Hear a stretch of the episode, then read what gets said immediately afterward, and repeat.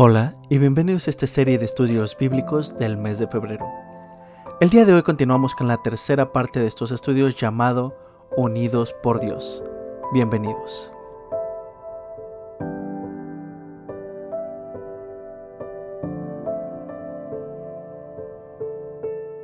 Hola, ¿qué tal? ¿Cómo están?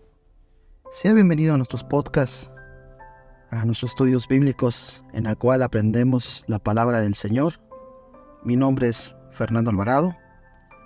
Soy pastor de la Iglesia Bautista Fundamental Montesión y es un placer servirle y que usted escuche nuestros audios y también le pedimos que lo comparta.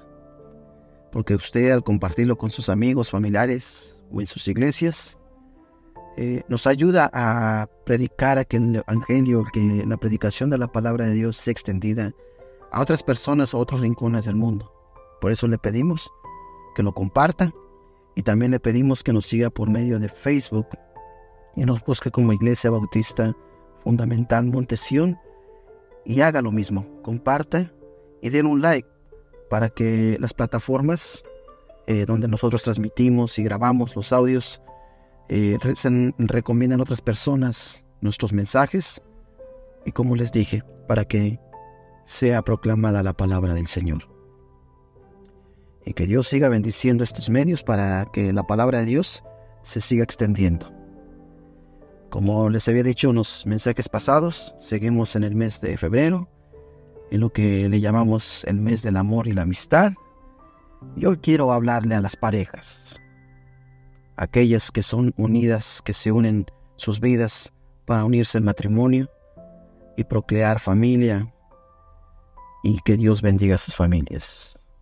Las familias y las parejas principalmente son unidas por Dios. Quiero decirle que estamos en tiempos finales y muy difíciles, donde el matrimonio como institución divina está enfrentando un sinnúmero de enemigos y opositores como nunca se haya visto. Sin embargo, el matrimonio sigue siendo el diseño divino de Dios para dar bendición a la humanidad. Lo podemos ver que Jesús mismo nació y creció en el seno del matrimonio.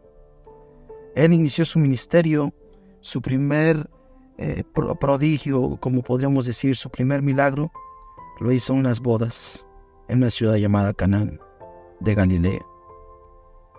Y la unión de Cristo podemos ver que también se complementa con su iglesia, que se consumará, que esto se va a llegar a consumar como nos dice en el libro de Apocalipsis en las bodas del Cordero. Así que vemos que la importancia del matrimonio eh, es tan importante para Dios que también debe ser importante para los seres humanos. Porque Dios es el que va a fortalecer a los esposos. Y Dios quiere darle sabiduría y amor para permanecer siempre unidos. Dice la Biblia que es honroso sean así todos los matrimonios el lecho se mancilla. Dios une las familias. Dios une al matrimonio. Y el matrimonio es unido por Dios. La Biblia nos relata de una pareja, de un hombre llamado Zacarías, que era sacerdote, y su mujer Elizabeth. Ellos servían en el templo.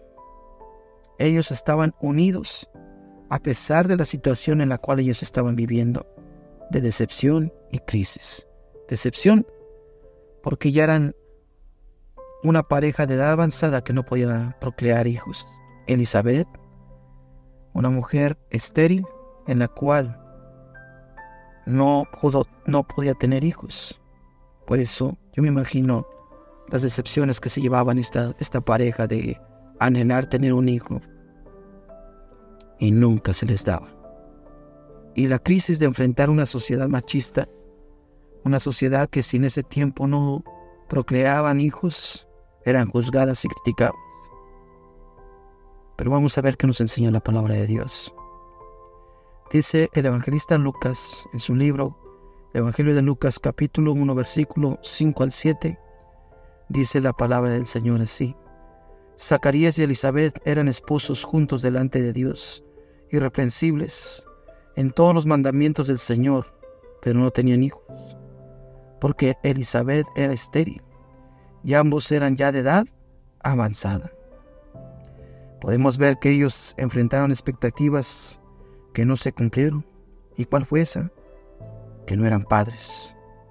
El anhelo de todo matrimonio nuevo es procrear y tener descendencia, tener hijos. Ellos tuvieron que enfrentar comentarios de calumnias, de burlas. Para la mente judía en su tiempo, el no tener hijos era, un sinónimo de, era el sinónimo de no ser bendecido que no tenía la aprobación de Dios, sino que recibías una señal de maldición.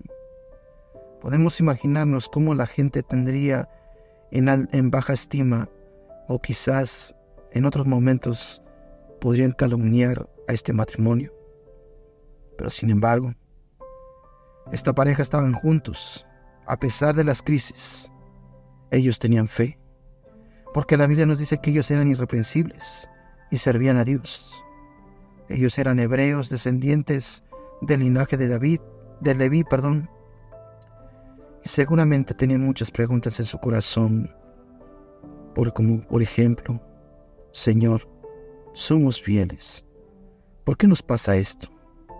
Te servimos, Dios. ¿Por qué no tenemos un hijo?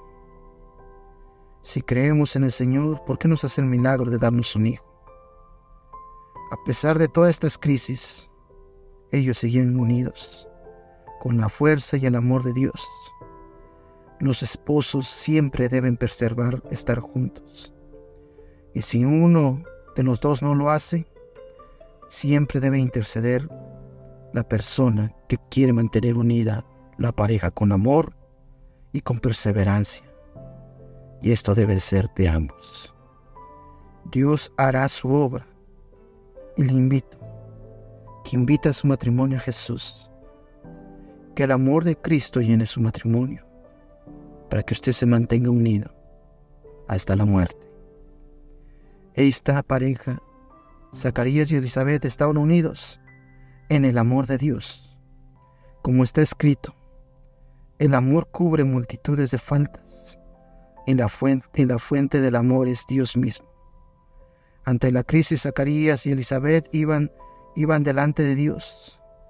Ellos no se culpaban mutuamente, no perdieron sus fuerzas criticándose, ofendiéndose uno a otro. Ellos invirtieron sus fuerzas, sus energías, orando. ¿Qué es lo que deben ser la pareja y las familias? Zacarías y Elizabeth llegaron a la vejez juntos. Ellos lograron vencer muchos obstáculos que surgieron a medida de los años que pasaban. Lograron sortear con sabiduría, soportar los momentos difíciles con ayuda de Dios. Usaron con destreza el diálogo, y practicaron el perdón. Ellos fueron una familia piadosa. Esta fue una calumnia verbal constante con Zacarías y su esposa. Y al final vemos que Dios le dio la victoria. El matrimonio más fuerte es cuando se mantiene unido, cuando hay unidad entre la esposa y el marido.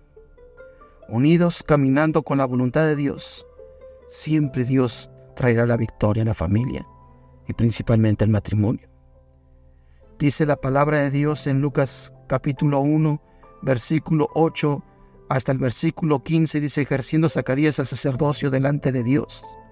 Se le apareció un ángel del Señor y le dijo, Zacarías, no temas porque tu oración ha sido oída, y tu mujer Elizabeth te dará a luz un hijo y llamará su nombre Juan. Muchos se regocijarán de su nacimiento, y será grande delante de Dios.